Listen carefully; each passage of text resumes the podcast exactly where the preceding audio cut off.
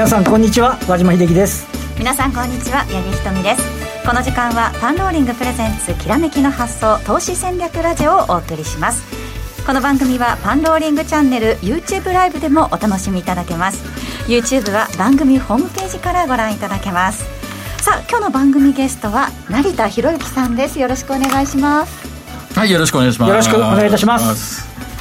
えー、成田さんは私あのこの番組担当するの2回目ということで、はい、あの打ち合わせの時に、はい、先ほどあのちょっといろいろとお話ししたんですけれども今日はなんかいつもと違ってあの内容かなり濃くいやいつもに。真面目に。真面目に、っていうお話をされていたのでですねはい、あのすごく楽しみにして、はい、よろしくお願いいたします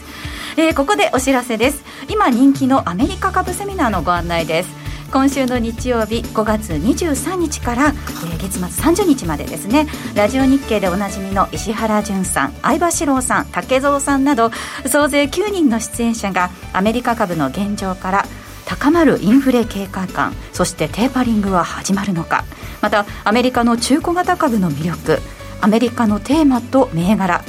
大躍進する投資家軍団ロビン・フッターのアメリカ株の買い方。また、えー、最強10銘柄のポートフォリオの組み方。そしてアメリカ銘柄の多くは1株から変えて配当は年4回ということを踏まえまして永久に持っていたい高配当銘柄。連続増配銘柄リストなどなど8日間にわたり今必要な情報からアメリカ株投資のノウハウをお伝えしていきます。今こうお伝えしてるだけでもすごいてんこ盛りなセミナーだな、と思うんですけれどもね、ね。はい、はい、詳細は番組ホームページもしくは YouTube の概要欄からご確認ください。それでは早速番組を進めていきましょう。この番組は投資専門出版社として投資戦略フェアを主催するパンローリングの提供でお送りします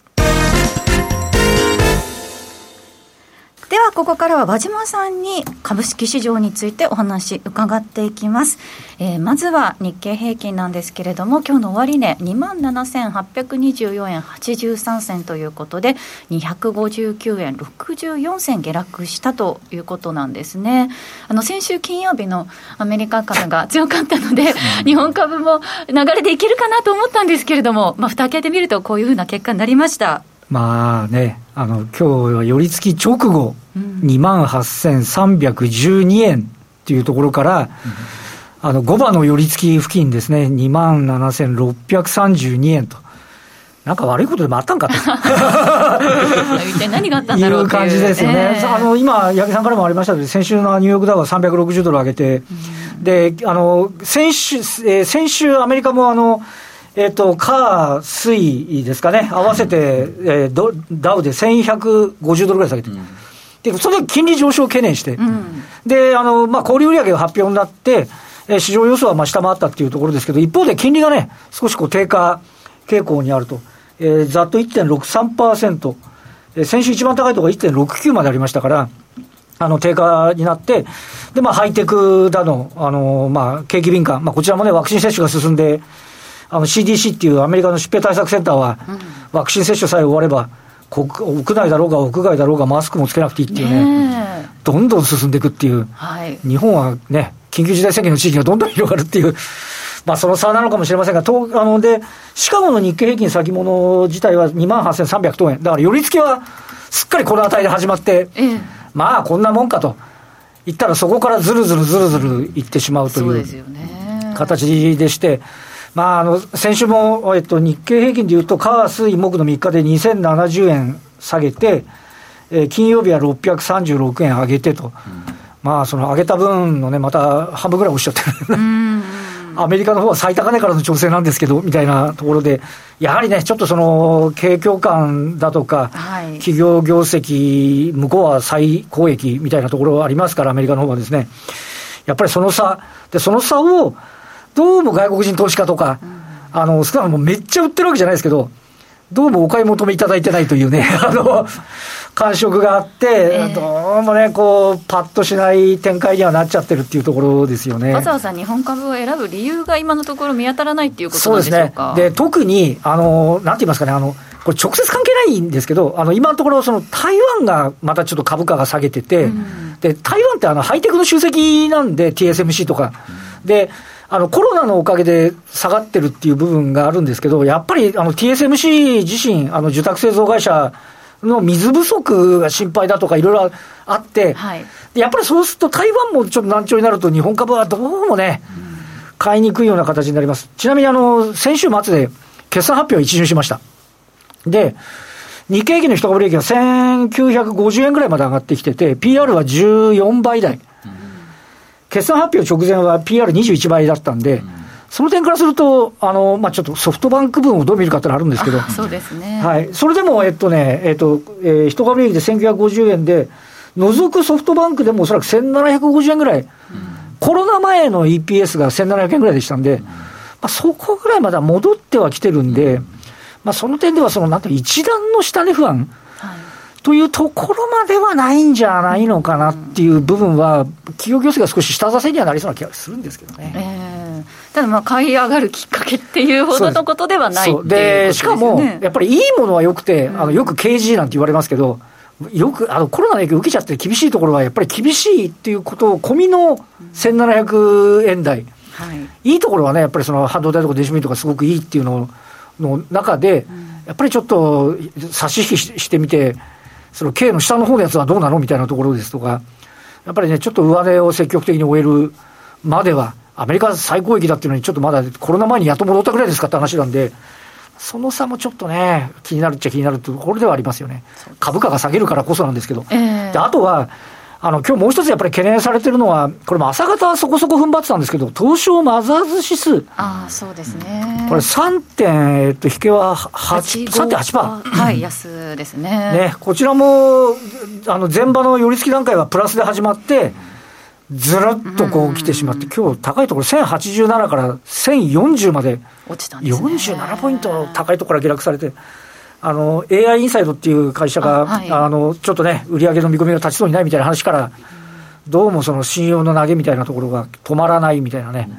ところで年初来の安値を割り込んでばっかりいて、ね、金曜日にね、なんか本当、久しぶりに上がったなと思ったんですけれども、そ,、ね、それもね、続かずっていうことで、なかなかこう、土日に皆さん、何を考えて、こういう形になったのかなっていうのは、やっぱ気になるところではありますよね。ねちょっと、なので、うん、あの、このあたりもね、マインドを冷やがしてる一つの要因になっちゃってるっていうところが。あって、これで危ないのは、ニューヨークがじゃあ調整したらどうなるんだって話ですよね。そうですよね。で、これでごご一緒、まあ、それもご一緒するんですかみたいなね。ついていくのかなっていう。そうそう。上はついていけないのにみたいなね。ところってのはちょっと懸念材料かなというふうには思ったりしますよね。なかなか難しい相場続いていますけれども、はい、そんな中で、パンローリングから新商品のお知らせということで、なんでも和島さん、この難しい時期にですね、6月からパンローリングで有料レポートを開始することになったと伺いました。そう、今、有料レポート、まあ、有料レポートっていうと、なんかあのおどろおどろしいんですけど、まあ、あのいわゆるまあメルマガ形式で、あの少しっていうところで、あのよくあの、なんて言いますかね、こういう体のやつだと、短期で上がりそうなとか、そんなような話あると思うんですけど、はいじゃなくて、じっくりあの銘柄の選別法ですとか、うんうん、あの私も記者、もう1988年ぐらいからずっと記者やってたんで、まあ、どういうところに注目したり、テーマとかね、どんなものに、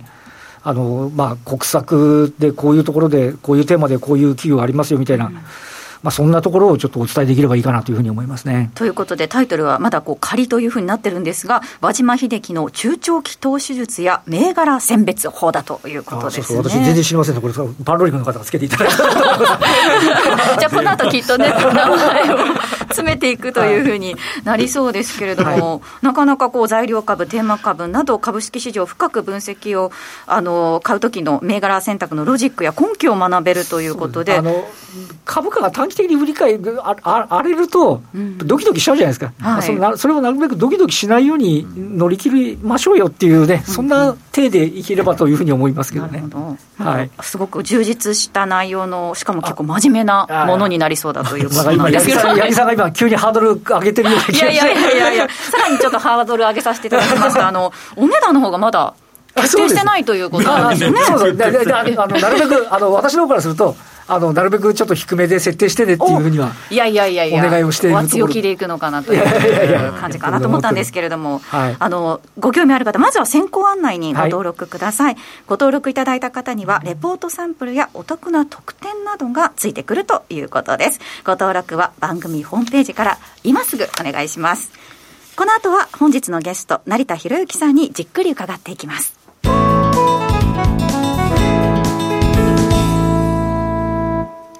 改めまして今日お招きしたゲストは成田博之さんです。どうぞよろしくお願いします、はい、よろしくお願いします。えー、成田さん早速ですけれども、はいはい、株の世界では10月に買って4月に売るという格言が、はい、5月ですね。そうですよね、はい、そうですよね。ごめん。なさい、そうですよね。なんで4月が出てきたんだろうと思いましたけれども5月に売るという格言があるということで、はい、この格言投資の盛んなアメリカであのこのアノマリを考えた人が成田さんと一緒にレポートを執筆しているトレーダーズ・アルマナックのジェフリー・ハーシュのお父様が考えて。そうですね、まあ、あのおそらくこの格言としてはもう存在してたんですよね、はい、それをそのこのアノマリを、はい、まあ、一般化してさせてって、で彼がもう、えー、そうですね、53年ぐらい前からこの投資用のカレンダーを作成してて、はい、でそれでだんだんだんだん広まっていったって感じですかね。なるほど、はい。あれこの著名投資家のラリー・ウィリアムズさんはここにどう絡んでくるんですか？あのジェフのお父さんのエイルって方がこのカレンダーを始めて、うん、エイルとそのラリーがまあ講演にしてるっていう、うんうん、でまあそのアノマリーだとかその季節性要因ですとか、まあ、そういうことに非常にその意見を交換してて、うん、まあでもエイルってもう90を超えてるしラリーが76とかもうちょっと上かな？なんかそんなんですから。結構あの2人の間は20歳以上あるんですけども、えー、おそらく。だから、まあ、それでもあのラリーも投資始めた頃くらいからお付き合いはあるって言ってましたね。なるほど、うん。ただあの、ね、最近、本当にこう株が不安定な状態で、 Sell in May っていうのが、ね、ところどころ、そこかしこでこう聞こえてくるようになりましたけれども、じゃあ、5月のいつ売ったらいいねんっていう、なんで関西弁なのか分かんないですけど、あの実はその今年の5月は、もしかしたらそんなに下げないんじゃないかって話もあってですね、まあ、あの月初あの、通常ですと、そのまあ、月初ちょっと高めに始まって、はい、で1回下げて戻して、でまた下げてって、要はこう上下にしかいかないんですね。で特にそのアメリカの大統領選挙があった去年の今年翌年ですから、翌年の5月って荒れる相場って言われてるんですよ。ただ下げるっていう感じよりも上下にこう触れやすいなるほど、ボラティリティが大きいってことですね。先週、その、月、火、水と3日連続で、はい、えー、S&P とあのアメリカの債券が同時に下落して、はい、で、木、金と同時にこうリバースして、うんはい、まあ、戻してきたんですね、このパターンっていうのは、10年間のうち、多分5、6回しかないんですよ。そんな珍しいパターンだったんですね。はい、やっぱりボラタリティが高いってことですよね。あのはっきりしない中なんで、同時に動いちゃったっていう形で、結構レアな形、つまりその、あの市場のその心理がもう結構荒れてきてて、ファンダメンタルはいいわけですよね、見てて。でもなんかこう、そろそろどうなの、どうなの、どうなのって言ってるところに、どうなのかなっていう。もうアメリカの場合はもうワクチンがもうあのニューヨークシティそのものだと6割近くで、はい、全土だと 4, 4割ぐらいまでいってますよね。まあ、秋から余るって言われてますから、そうですね、はい。まあ、もう完全にもうそれ見越してるんで、うん、まあ、5月はどちらかというと上下に触れやすくて、まあ、それが想定された通りの動きになってますね、今のところ。でもこれまでのその古典的な5月のトレードの状況っていうのも、はい、あの実際のチャートがあるそうですね、まああの5月そのものっていうのは売られやすいっていうよりも、売られが始まるんですけど、先ほど言ったように、その選挙の翌年に関しては、まあ、上下に触れるだけで、はい、どちらかというと、本格的な売りっていうのは、6月後半から7月なんですよね。だから5月に売っとけば、はい、ね、6、7月の下げには耐えていけるって話ですよね、はい、基本的にはね。はい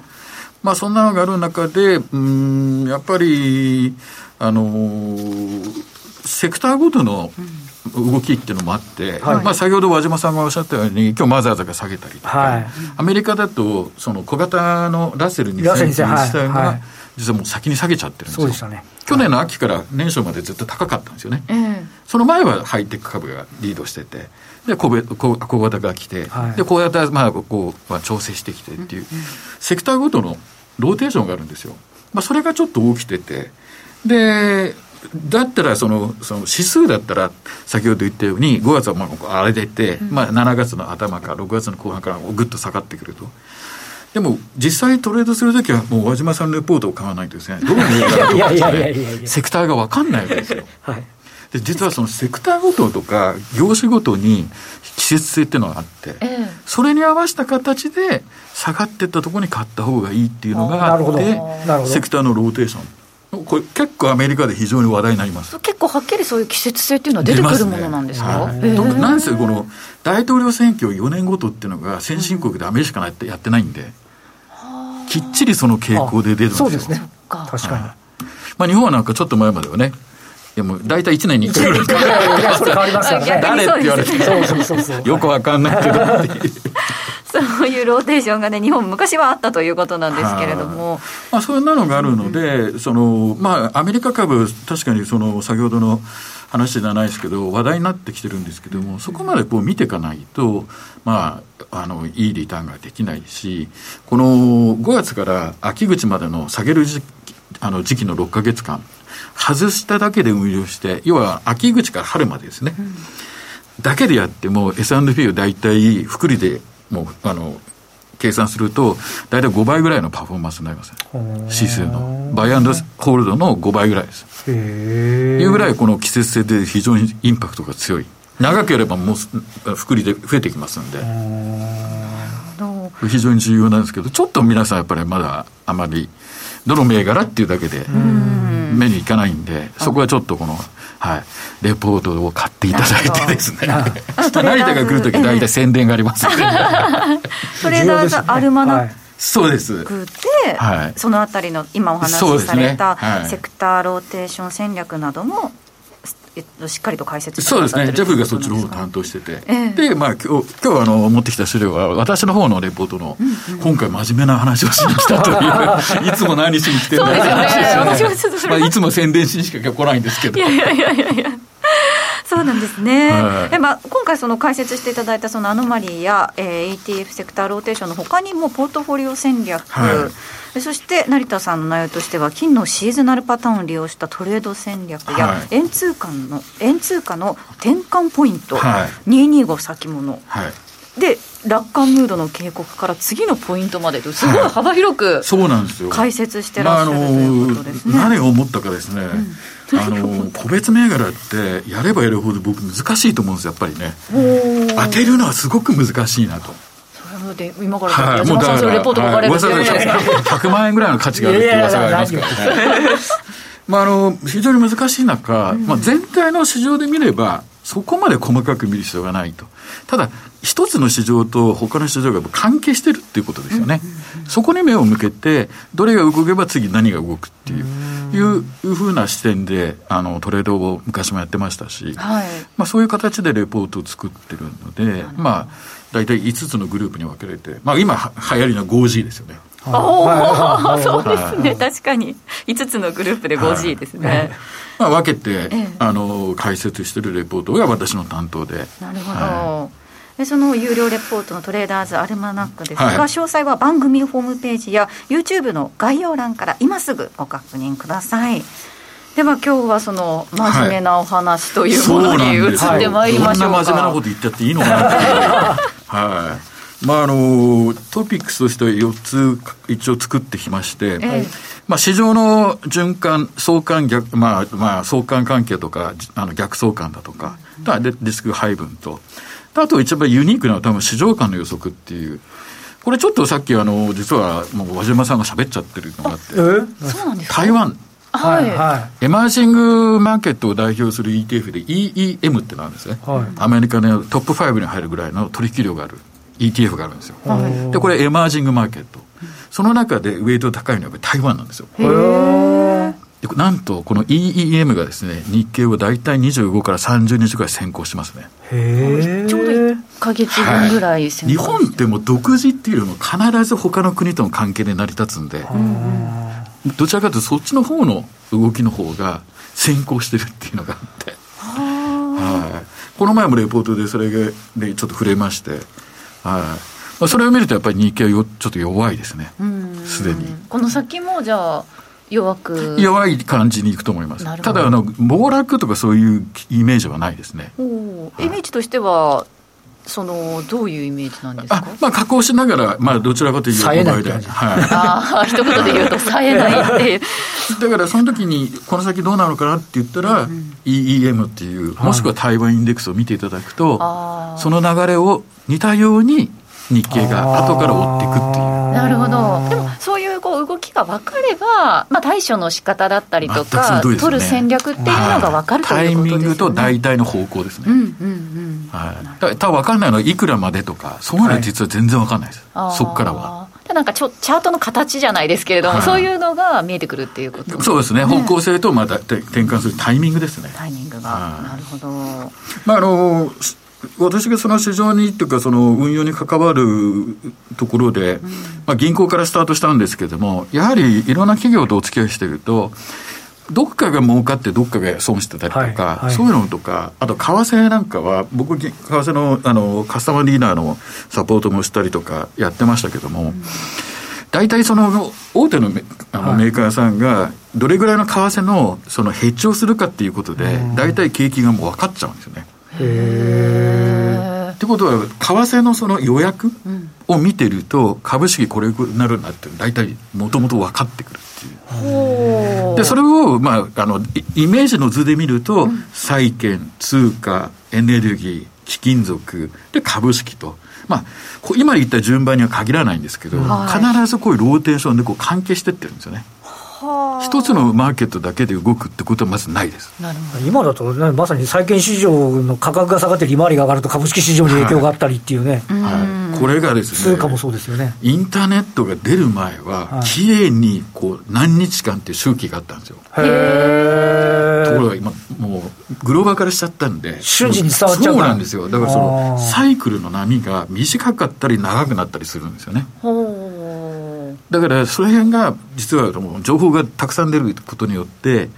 崩れてきてるんですよ、波が。これまではちゃんとこう期間決まってたのに、長い長い場合もあるんですね、はい、どんどん短くなってるだけじゃなくて、そうなんです。期間が空いちゃうっていうこともあるんですね、はい、めっちゃ長いのありますね。あそうなんですね、はい、だからそういうのとかあって、うん、ちょっとそうそういう点はちょっと昔と違ってやりづらいっていうところありますね。ちょっと見通しづらくなってるということですね。うん、まあそういったその5つの市場 5G にあやかって、今言ってるんですけども、まあまあ、どれか株価何か動いたら次動くというイメージで、まあ、相場が成り立ってきますし、あのうんまあ、資料を見ていただくと、その、よくテクニカルでもそうなんですけど、価格とインディケーターのこうズレってやりますね、はい、ダイバージェンスとか逆行っていうのがあるんですけど、まあ、経済的な動きもそういうズレが出るんですよね。先に EEM とか台湾が動いて、はい。はい、後から日経が動くみたいな。はいはい方向は同じなんだけどこうずれるっていう、はい、だったらその先行してるのを見て追っかければいいじゃないっていうのが成田のアプローチなんですよ。なるほど、はい、この先行する指標っていうのはその時代によって変わっていったりとかするんですか？そうなんですよ。はい、もう本当にそうです。変わります。やっぱり今みたいにもう低金利の世界でいくと債券市場のあの優位性が低くなりますね。逆に振られちゃってもうゼロ金利に近い状態で来てますから、もうあんまり価値がないんで、他の要素で動いちゃう。